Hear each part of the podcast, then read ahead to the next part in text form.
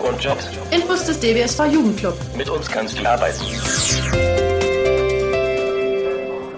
Ich heiße Klaus Winger.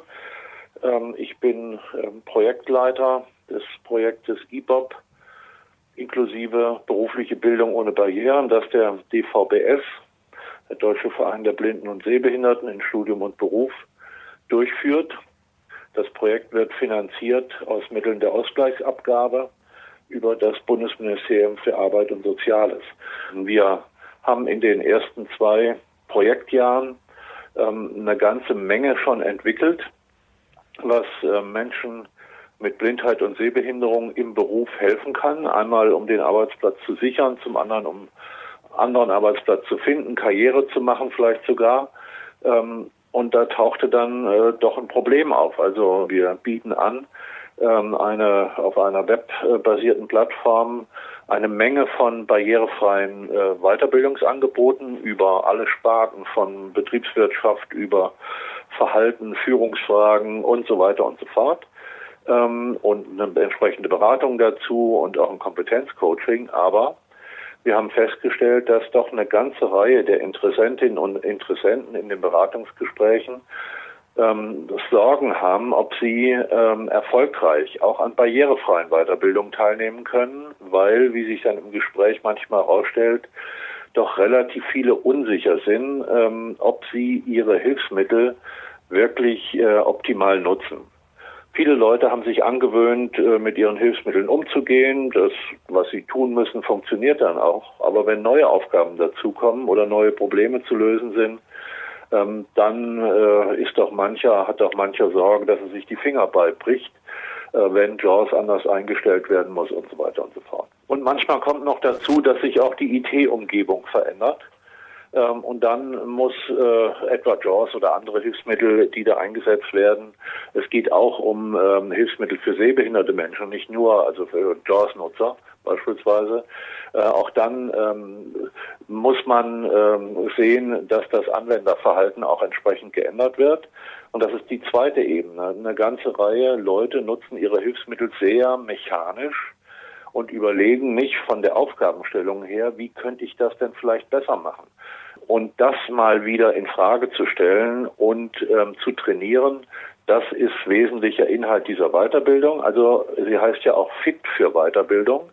Es geht darum, dass Leute, die äh, im Grunde ihre Hilfsmittel kennen und auch nutzen, dass die fitter werden und souveräner im Umgang damit und dabei aber auch ähm, ein bisschen ihr Arbeitsverhalten optimieren. Das heißt, ähm, ähm, zum Beispiel ähm, überlegen, wie komme ich denn am schnellsten an welche Informationen dran und was will ich mit den Informationen? Muss ich da hinterher ein Dokument erstellen? Muss ich da eine Präsentation machen? Muss ich irgendwem Drittes berichten? Das sind ja unterschiedliche Verfahrensweisen.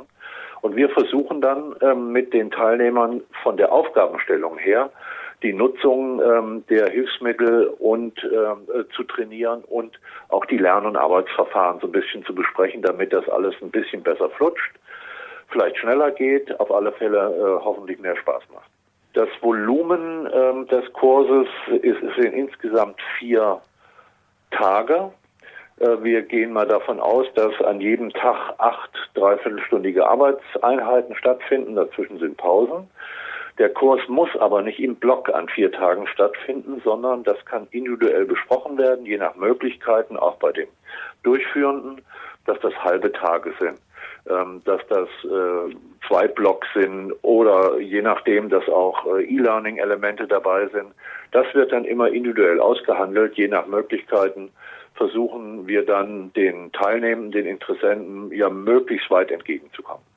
Der Kurs wird durchgeführt von Fachleuten aus äh, Sozialunternehmen, die im Bereich Reha für blinde und sehbehinderte Menschen aktiv sind. Das sind Berufsförderungswerke, das sind Berufsbildungswerke, das sind die Blister beispielsweise ähm, und äh, vergleichbare. Und die Standorte, Durchführungsstandorte sind Düren, Marburg, Frankfurt, Stuttgart, Halle, Chemnitz und Soest. Ja gut, dann kommen wir doch mal dazu, wie kann man an diesem Kurs teilnehmen? Wohin kann man sich wenden und was muss man mitbringen an Voraussetzungen? Also Erstmal ist es ganz simpel, man wendet sich äh, an den Deutschen Verein der Blinden und Sehbehinderten im Studium und Beruf und sagt, ich würde gerne an FIT für Weiterbildung teilnehmen. Dann äh, ruft äh, der zuständige Mitarbeiter, die zuständige Mitarbeiterin zurück äh, oder äh, mailt zurück, je nachdem. Und da versuchen wir zu verstehen, um was es denn eigentlich geht, ähm, was also der Interessent äh, sich wünscht. Mittlerweile haben wir da eine ganze Reihe Erfahrungen, weil um die 20 Leute haben sich äh, gleich nach der Ausschreibung gemeldet, äh, sodass wir schon einen kleinen Überblick haben. Ähm, das versuchen wir dann halt eben mit den ähm, ja, äh, Interessenten zuerst äh, zu präzisieren, die zu verstehen und gucken dann, wo wir einen geeigneten äh, Anbieter äh, finden, der das dann möglichst auch im gewünschten Zeitraum, vielleicht sogar in der Region, die gewünscht ist, dann am ehesten durchführen kann.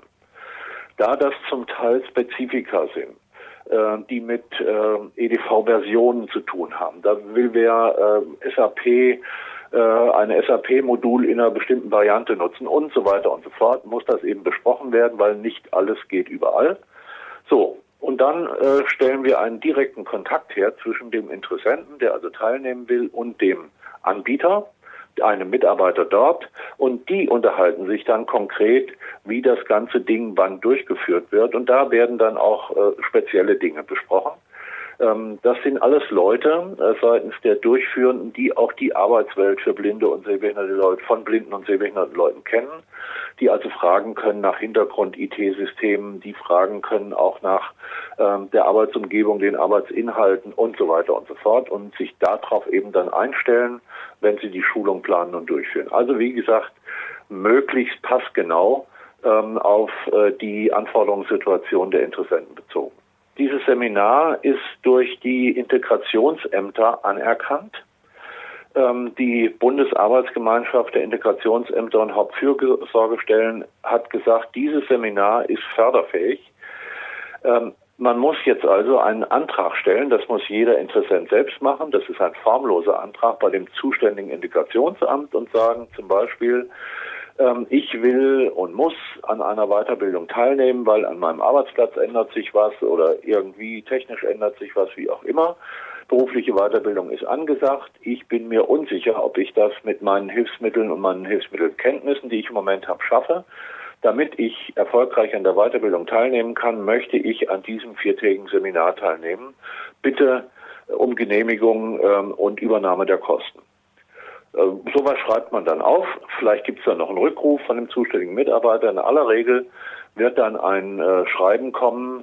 Da muss man dann schon einen Monat, in aller Regel ist das so, ähm, sehen, dass das so lange dauern kann, wo dann die Genehmigung kommt und dann äh, nimmt man wieder Kontakt auf mit dem äh, Anbieter und sagt so, ähm, die Finanzierung ist geklärt, wann legen wir los?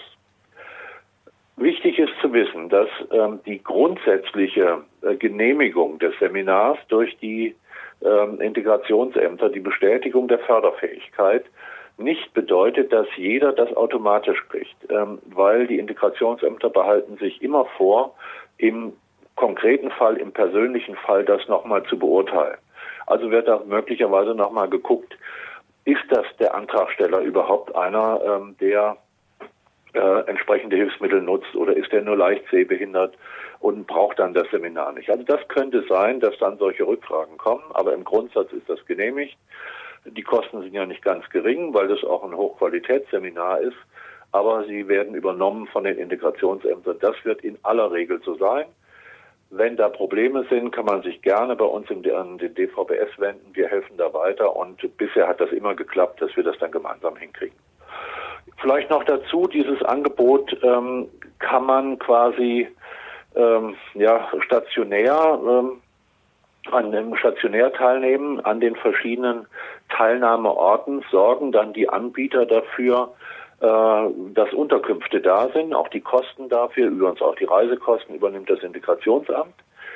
Ähm, was wichtig ist, dass äh, im, bevor das Angebot ähm, dann, bevor der, der, die, das Seminar beginnt, dass da eine Reihe Absprachen getroffen sind. Da kümmern sich die Anbieter drum. Wir wollen genau wissen, welche Art von Hilfsmittel nutzt ihr? Wo gibt es da Probleme? Damit wir uns im Vorfeld möglichst gut schon darauf einrichten können.